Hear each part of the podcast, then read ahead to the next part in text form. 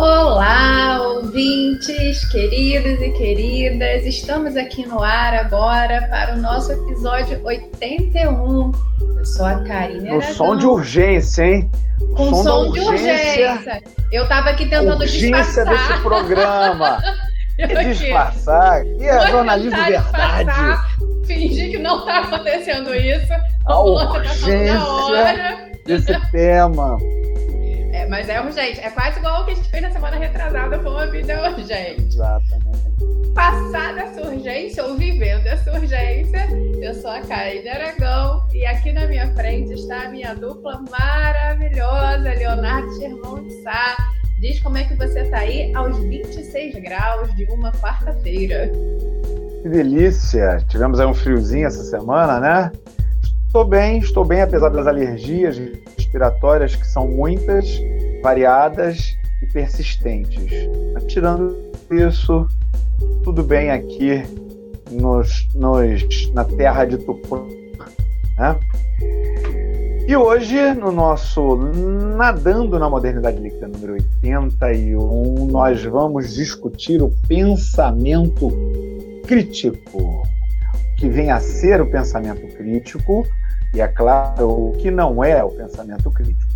A nossa primeira parte a gente vai debater sobre esse assunto a partir de eventos do nosso cotidiano que estão relacionados a essa ideia de que todo mundo tem o pensamento crítico. Será que é tão fácil assim? E como é que se faz para criar e por aí vai? E na nossa segunda parte, depois que chamarmos o bom para a conversa, nós vamos debater exatamente no caminho inverso em vez de pensar no pensamento crítico, no pensamento não crítico, é para descartar totalmente? Ou o pensamento não crítico também tem o seu lugar e o seu espaço? Vamos mergulhar? Bora!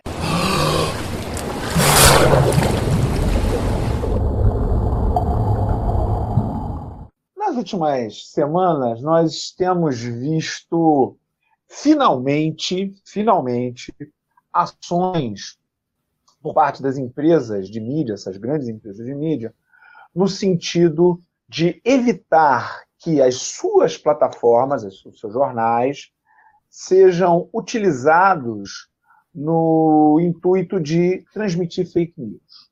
Há algumas semanas, o colunista da CNN, Alexandre Garcia, foi demitido, pois, mesmo contra todas as evidências, toneladas de evidências, ele continuava defendendo o que se convencionou chamar, de maneira eufemista, de tratamento precoce para a Covid. É eufemista porque, para começar, não é tratamento para a Covid, aquilo que se utiliza lá, cloroquina e é, ivermectina e coisas desse tipo, não são remédios que tratam a Covid, tampouco existe algum tratamento que seja precoce para a Covid. Né? Aliás, não era nem precoce, era antes da Covid, né? vamos fazer antes, é, como se fosse a criação de uma imunidade. Ele, foi, ele continuou defendendo isso, apesar de todas as evidências em contrário, né, de que esse tratamento precoce ele não só não funciona, como pior, ele gera problemas sérios para a saúde das pessoas por conta do consumo exagerado de remédios, que, é claro, como qualquer medicação, tem os seus efeitos colaterais. E ele acabou sendo demitido. Mais recentemente, uma outra figura da extrema-direita brasileira, um jornalista conhecido, um jornalista bastante conhecido, chamado Leandro Narlock, chegou às notícias pois ele teria afirmado numa, numa folha, na Folha de São Paulo, numa coluna da Folha de São Paulo, que a riqueza das sinhais pretas precisariam inspirar, precisaria inspirar o movimento negro. Né? Na visão dele, o movimento negro deveria se inspirar nas pouquíssimas mulheres negras que atingiram um posto social, vamos dizer assim, uma uma classe social que permitia que elas próprias tivessem escravos. É, óbvio, ele foi acusado de racismo, ele que também já tinha sido demitido é, por homofobia de um outro jornal, a própria CNN, que o tinha demitido quando ele é, associou a, a condição de homoafetivo à promiscuidade. Dito isso, essas pessoas todas estão no lugar que estão, colunista, comentarista das notícias, do noticiário político, porque elas, pelo menos de maneira pretensa, cara, é, eu ia dizer que a gente não estava gravando, mas está gravando. Caiu, mas voltou. Agora está tudo certo. Ah, maravilha. É, pelo menos de maneira pretensa, eles apresentam um pensamento crítico. É, é, seria isso. O que muitas dessas pessoas, algumas delas que andam perdendo seu emprego por aí, elas afirmam, primeiro, que elas estão exercendo a liberdade de expressão, nós já discutimos aqui que mesmo a liberdade de expressão, que deve ser praticamente limitada, mesmo ela tem alguns limites. E seria um exercício de pensamento crítico. Aí eu pergunto para você, minha querida professora doutora Karine Aragão, aniversariante da semana. Ei. Parabéns mais uma vez. É, minha amiga, isso é pensamento crítico? O que é pensamento crítico? É, essa pergunta sobre pensamento crítico, ela me leva diretamente, não só porque eu estou na semana de aniversário, na semana de, de, aniversário a gente fica mais nostálgica, mas essa pergunta me leva ao passado. Né? É, quando eu decidi a ambulância ir de novo, ela tá, quer participar do nosso programa hoje, do nosso episódio de qualquer maneira. É, eu lembro quando eu estava lá no, no, terceiro ano do ensino médio, pensando o que, que eu ia fazer na faculdade, aquela decisão que a gente tem que tomar aos 17 anos. E eu queria fazer letras porque eu adorava literatura. Só que o meu adorar literatura na época era aquele adorar literatura de você ler um livro, achar muito legal, te tocar de alguma forma a história, você criar aquela empatia, relação com as, com as personagens. E quando eu entrei na faculdade de letras, eu comecei a ver que seria diferente. Então, assim, eu não conseguiria trabalhar com a literatura de uma maneira não crítica, como eu fazia antes da faculdade. Então, eu lembro que eu tive matérias, por exemplo, como crítica literária, que foi quando eu comecei a aprender o que, que era o pensamento crítico. Quando eu quis virar pesquisadora, sem nem entender direito o que, que era ser pesquisadora, mas eu queria ser pesquisadora CNPq, e tive que fazer um projeto, um projeto de tese, um projeto de, de formulação para minha orientadora. E a primeira vez que eu escrevi, ela rabiscou o projeto todo e me disse que o projeto não estava com pensamento crítico. Ela usou aquela expressão. E eu quis entender né, o que, que era o pensamento crítico com ela. E a gente, o meu primeiro livro que eu usei como projeto foi um livro da Clarice Lispector com Fernando Sabino, um livro de correspondências. E eu só tinha escrito assim, que as correspondências deles eram lindas, que Clarice comentava que existia um vazio existencial às três horas da tarde, e aí ela vinha toda hora para mim falando: que materiais você está usando para provar o quê? Você não sabe nem o que você quer provar, né? Então, como que você acha que isso aqui é um projeto crítico? E aí eu, obviamente, eu olhava para ela assim, muito nova, desesperada, tentando entender. E ela me explicou com duas palavrinhas que me marcaram na época que marcam, me marcam até hoje, né? Seja como pessoa, como pesquisadora, professora, enfim, que é a complexificação e metodologia. Então, foi é, é, dois caminhos que ela me ensinou para eu conseguir evidenciar o que, que é o pensamento crítico. E aí ela usava a seguinte metáfora para mim. Ela dizia que um pensamento crítico precisava ter a complexificação, e isso significava que eu precisava verticalizar o que eu queria analisar, o meu objeto de análise. Então, se eu queria analisar a literatura da Clarice Lispector, eu teria que trabalhar com várias é, é, pessoas, vários pensadores pensadores que falavam da obra dela. Eu deveria me aprofundar na obra dela. Eu deveria trabalhar com quantidade e com qualidade, né? Ela usava a ideia do caleidoscópio. Eu deveria olhar uma multiplicidade, buscar uma multiplicidade de olhares para a obra dela e verticalizar, sair da superfície, né? sair da superfície e não unidimensionalizar um pensamento. E aí a outra palavra que ela usou, a metodologia, foi para me explicar que eu precisava traçar um método de análise. Né? Não bastava eu dizer, eu quero pesquisar por pesquisar. eu preciso traçar um método que me leve a um pensamento, né? E a gente vê que, por exemplo, em pensamentos não críticos como o do Narlock, não existe ali um método que se sustente, porque ele vai ter várias falhas, né? Então, assim, um pensamento crítico, ele precisa ter um método que se sustente. Quando a gente fala de crítica literária, por exemplo, eu posso usar uma metodologia que seja estruturalista, eu vou analisar a sua obra né, não, não contar com nenhuma margem sociológica. Eu posso usar um método que seja, que seja sociológico. E aí eu vou pensar nas relações que a obra tem com a autoria e com a recepção. Mas eu tenho que identificar qual é o método que eu estou usando. Então, sem complexificação e sem metodologia, eu não consigo chegar a um pensamento crítico. Então, é, é, essa, essa, esses dois pontos me ajudam muito a entender. E até a, a Karine hoje como cidadã, né, pensando na discursividade, que é algo que para mim é muito forte, sempre que eu vou analisar uma discursividade, é, que, que eu tô, que, que eu tô prestando atenção, né? Eu sou muito influenciada pelo Antônio Cândido, que é alguém que me marcou na minha formação crítica também. Eu sempre vou observar a autoria, né? a circulação desse texto e a recepção dele. Ou seja, quem estruturou para circular em que meios e para quem. Então, meu pensamento crítico discursivo vai muito por esse caminho também. É, falando do Antônio Cândido, que foi alguém que me marcou bastante, que me marca na minha formação crítica, eu penso muito no que você pontuou agora sobre a liberdade de expressão, que até a liberdade de expressão tem limites. Que aí muitas vezes alguém pode, ah, mas isso não é errado. Não, é ambíguo, mas não é errado. Nem tudo que é ambíguo é incorreto.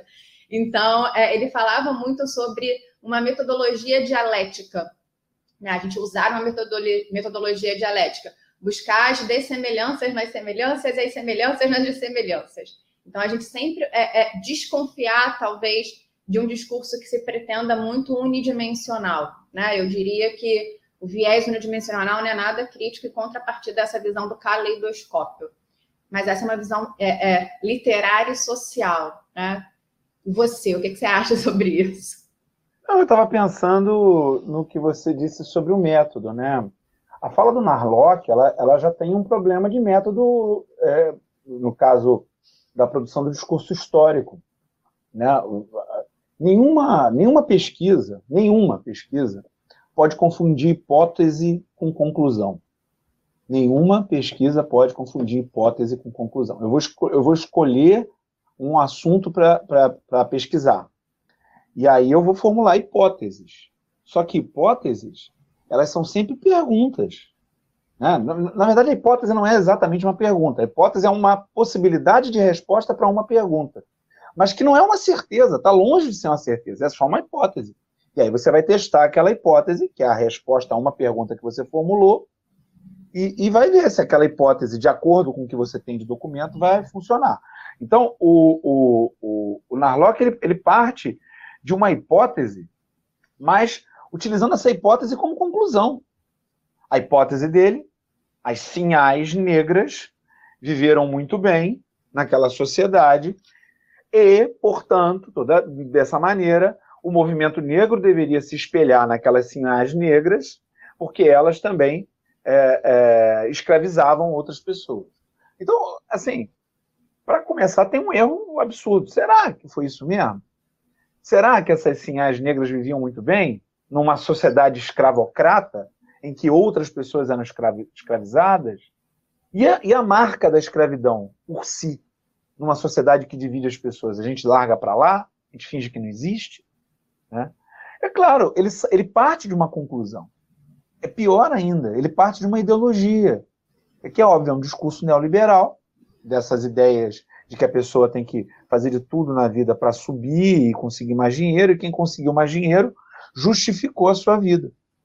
E a gente esquece a escravidão, a gente esquece o que é ser arrancado da sua própria terra, a gente esquece, porque uma ou outra pessoa conseguiu enriquecer, e conseguir enriquecer é o sinônimo de uma vida bem-sucedida, né?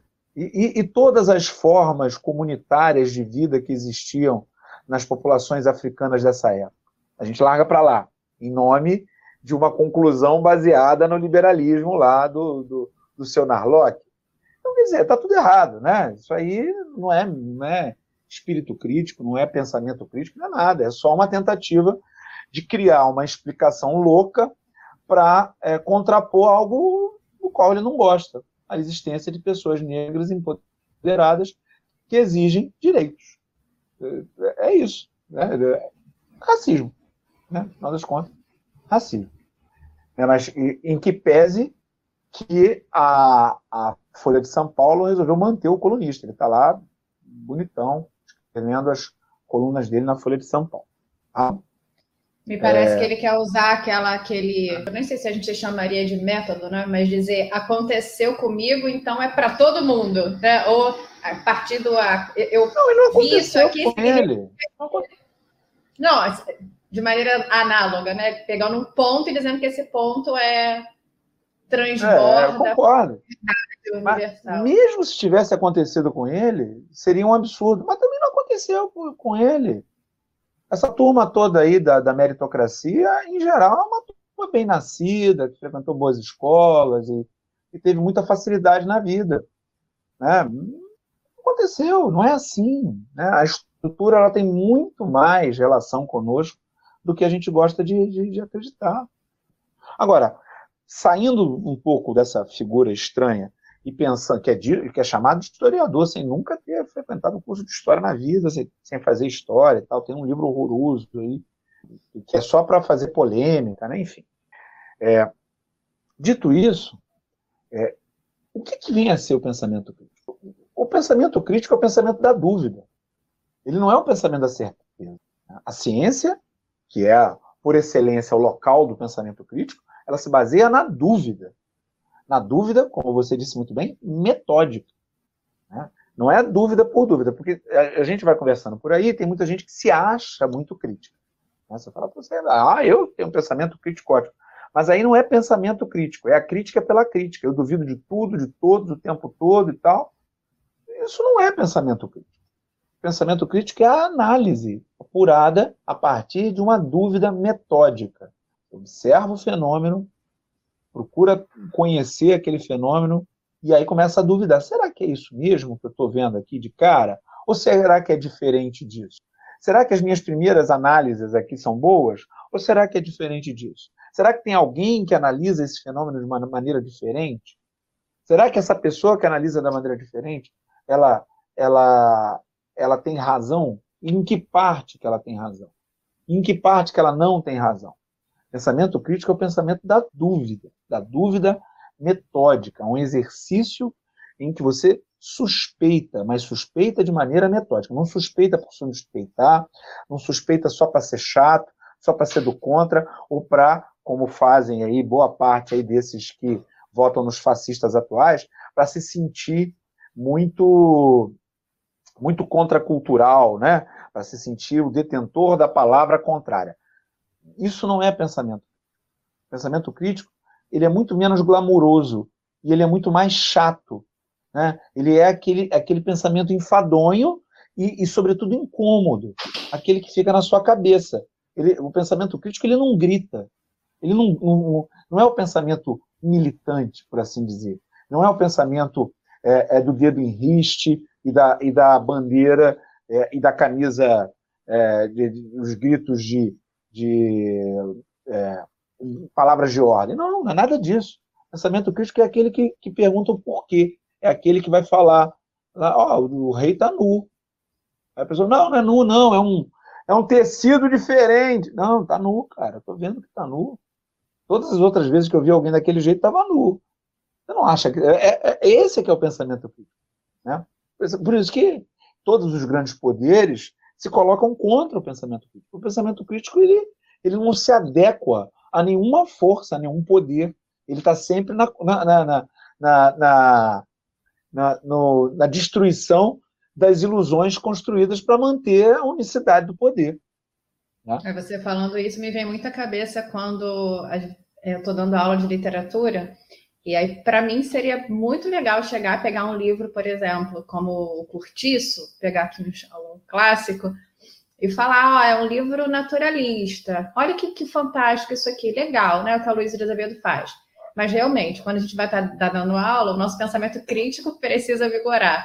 Então, eu faço muitas vezes esse caminho enfadonho que você tocou. Vamos lá, analisar construção por construção, analogia por analogia, para entender o pensamento da época, não, não, o diálogo com a ciência.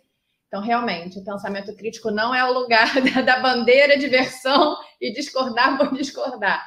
É um, um pensamento que dá trabalho, dá trabalho. Não dá like, não dá like. Pensamento crítico não dá like. Não dá like. Né? Então vamos à nossa segunda parte, quando a gente vai falar do outro lado da moeda. Hein? Agora que eu quero ver Karina Aragão responder. E agora, José? Conversamos aqui na nossa primeira parte sobre pensamento crítico, o que, que a gente vê como sendo pensamento crítico e aquilo que não é o pensamento crítico, efetivamente. Mas Será que o pensamento não crítico, aquele pensamento mais tranquilo, mais relaxado, sem essa preocupação com o método, com a dúvida metódica, será que a gente tem que simplesmente jogar isso pela janela? Ou esse pensamento não crítico tem um lugar? Aí eu te pergunto, minha amiga Catarina Aragão, qual é o lugar do pensamento não crítico na sua vida, na nossa sociedade, no mundo? Olha, eu vou confessar que eu tenho uma dificuldade enorme de viver, de, uma, de ter um pensamento não crítico. Então, muitas vezes eu me policio para não ficar com pensamento crítico 24 horas na minha vida, porque é isso, é o enfadonho, é o que te cobra, é o que te deixa alerta. Acho que o pensamento crítico faz isso com a gente, deixa a gente muito alerta. Então, eu tenho uma dificuldade imensa, mas eu vou falar aqui assim: o que, que eu tento, em que momentos eu tento não ter esse pensamento crítico, porque eu acredito que talvez seja o lugar dele, tá? Assim, é a confissão, coração aberto nesse momento. Eu amo os filmes da Disney, já falei aqui várias vezes nesse podcast. Eu amo a Disney com todos os seus problemas, todas as suas polêmicas. Mas eu adoro as princesas, eu cresci com as princesas, então muitas vezes, isso é muito curioso, porque muitas vezes eu falo alguma coisa, é, Aladdin, falo da, da Bela e a Fera, filmes que eu, né, desenhos que eu gosto muito da Disney, e aí sempre tem alguém quando você no, no, momento de pessoas, assim, é, é, como eu posso dizer, que te cobram esse pensamento crítico muitas vezes também, né? Para a gente estar tá na posição de professora de pesquisadora, as pessoas também cobram da gente um pensamento crítico constante. E aí algumas pessoas falam para mim, nossa, mas é, as princesas elas são, elas crescem com destino para o casamento. É, não sei quem, não sei quem é, o filme é muito machista, eu fico, tá bom, eu sei, mas me deixa gostar das princesas. eu sei, eu sei tudo isso. Mas, por favor, me dá o tempo para gostar. Deixa em paz. É, me, me deixa das princesas, me deixa achar lindo. Aladdin falando para Jasmine, você confia em mim, o mundo ideal. E é isso, assim, eu, eu acredito que é, escolhas cinematográficas, para mim, muitas vezes são é, de pensamento crítico e de, de, pensamento não crítico, né? E eu consigo identificar. Disney é um comédia romântica, adora, aí vem aquele mesmo discurso. Ah, mas é sempre uma mulher em busca de homem. Eu falo, tudo bem, eu sei, a realidade não é assim, mas me deixa assistir o filme e saber que ele vai terminar bonitinho, com pedido de casamento de joelhos, e tá tudo certo. Porque é o meu lugar de não querer. De muitas vezes, você colocou essa palavra, achei perfeita, do enfadonho. Muitas vezes eu confesso que eu quero fugir do pensamento crítico. E aí talvez a minha fuga seja assistir comédia romântica, Disney. Em outro momento de lazer seria, aqui confessar, eu adoro dançar funk. Eu gosto, o ritmo me embala. Só que muitas vezes eu também preciso falar para mim mesma. Quando eu saía para dançar antes da pandemia, falar assim, Karine, hoje você vai esquecer a letra. Você vai esquecer a letra, você vai esquecer muitas coisas. Você vai ouvir um Mas depende do funk, hein? Vai, vai, né? depende né? do funk, depende do funk, porque funk também é cultura popular, funk também é cultura negra, Funk também é contestação, funk é isso tudo. É empoderamento das mulheres. Mas você está né? vendo? A gente está falando, a gente está começando a desenhar um pensamento crítico aqui, a gente tem dificuldade Sim, de claro, claro, disso, claro. Né? O que eu estou te dizendo é que o funk, diferentemente, Disney não dá para.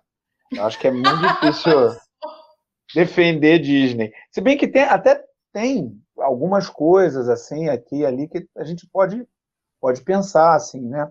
Muito, muito timidamente, mas, mas dá.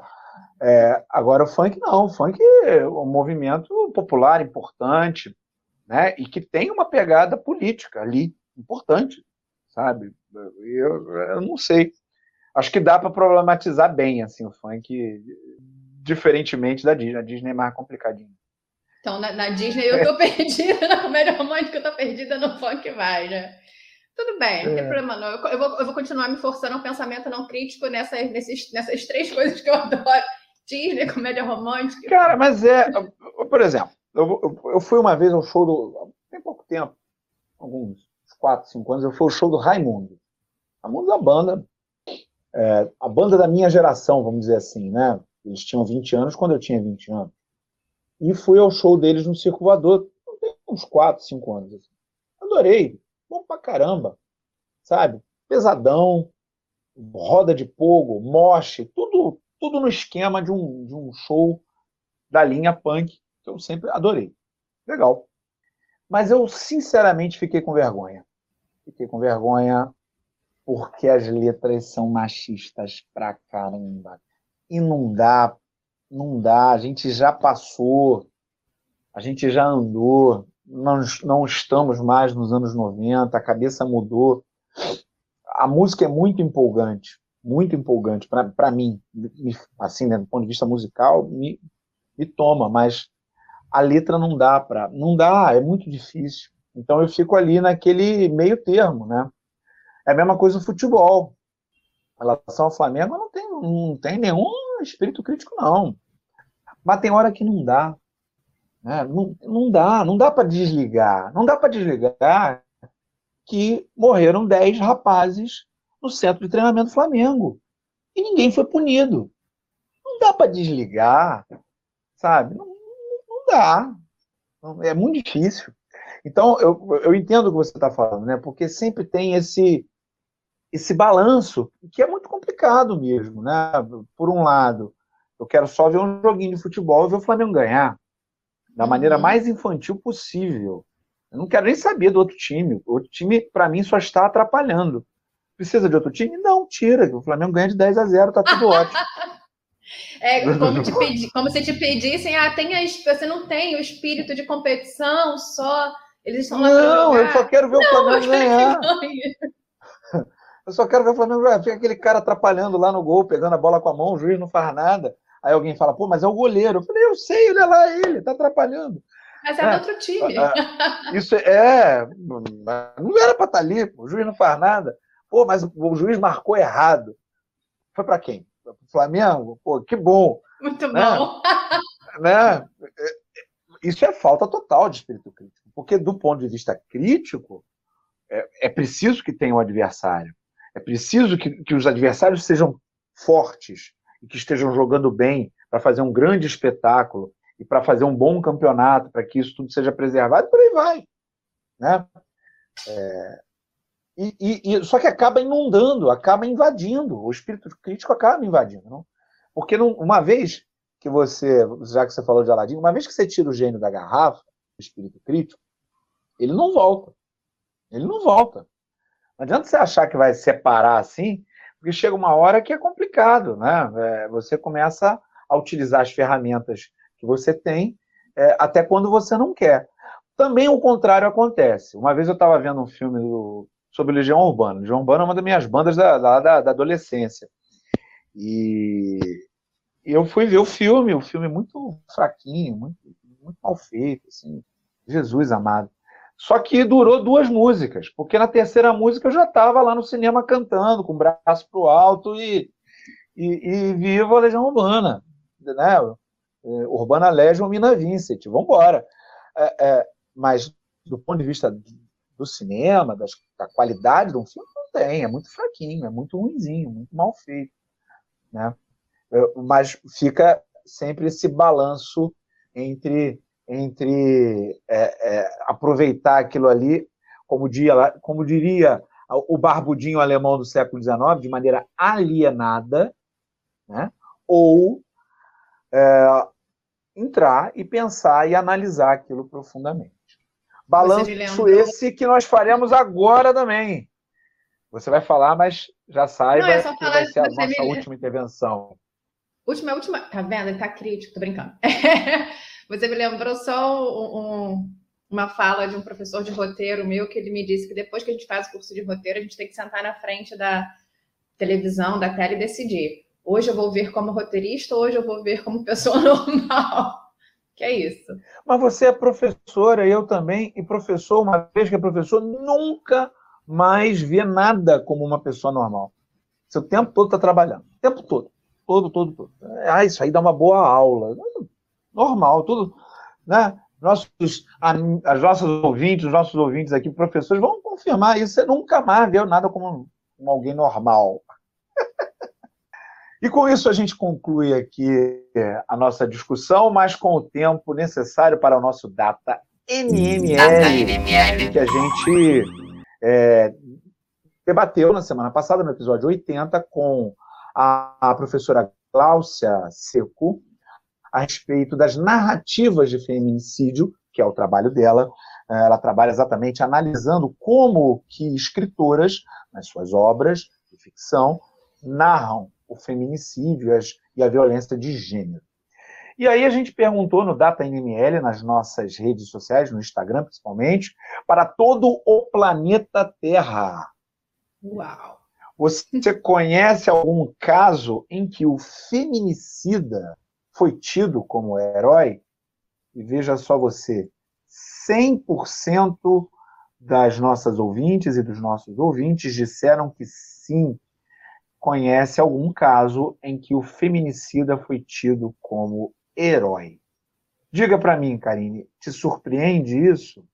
Não me surpreende, não me surpreende. Assim, é, é, eu tenho, eu até falei aqui no programa semana passada, tenho tentado estudar bastante sobre esse assunto e deixei a dica aqui do, do podcast do Praia dos Ossos, que tematiza muito essa questão do, do quanto muitas vezes esse feminicídio ele é valorizado, é interpretado como o salvador da própria honra e o salvador da, da honra masculina. Então, ele acaba é, funcionando como um representante dessa perspectiva. Acho que é bastante interessante a gente se aprofundar nessa, nesse tema. É, eu percebo que sim, mas que há uma mudança em curso em relação ao feminicídio. Ainda que nessa semana o acusado de estupro da Mariana Ferrer, é, ele tenha sido liberado pelo tribunal do júri, mesmo pelo tribunal do júri, não, pela, pela, pela justiça. Ele tenha sido absolvido pela justiça, não foi pelo tribunal do júri, mas ele tenha sido absolvido mesmo com aquela cena lastimável da, da vítima ter sido interpelada de uma maneira não sei nem como classificar aquilo. Né? Brutal. É, brutal, brutal. Né? Aquilo ali por si só já merecia uma, um processo. Né? Ela foi duplamente vítima ali. Mesmo assim, o sujeito foi absolvido. Mesmo nessa semana em que esse cara foi absolvido, ainda assim eu acho que a coisa, não sem muita luta, não sem sangue, suor e lágrimas, as coisas vêm tendo uma mudança por aqui. Essas, essas bandas, a coisa. É, essa, esse feminicídio que é um herói já não é tão fácil nem tão comum que isso aconteça. Até porque há muita gente de olho e apontando os casos em que isso acontece. Muito bem, com isso a gente conclui o nosso episódio número 81. Foi bom para você, Karine Aragão? Foi muito bom, muito bom. Primeiro, primeiro episódio pós 35 anos. Tá ótimo. É. Não, a gente, a gente sentiu você mais introspectiva, mais profunda. Ah. É a idade. a idade. Entendi. Ouvintes, queridos Deus e queridas. Me livre 35 anos.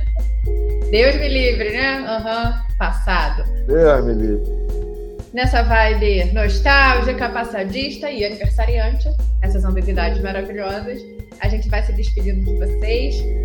Beijo no coração e até semana que vem, com ou sem ambulância, não saberemos, mas semana que vem a gente está aqui. Valeu, pessoal. grande abraço e até semana que vem.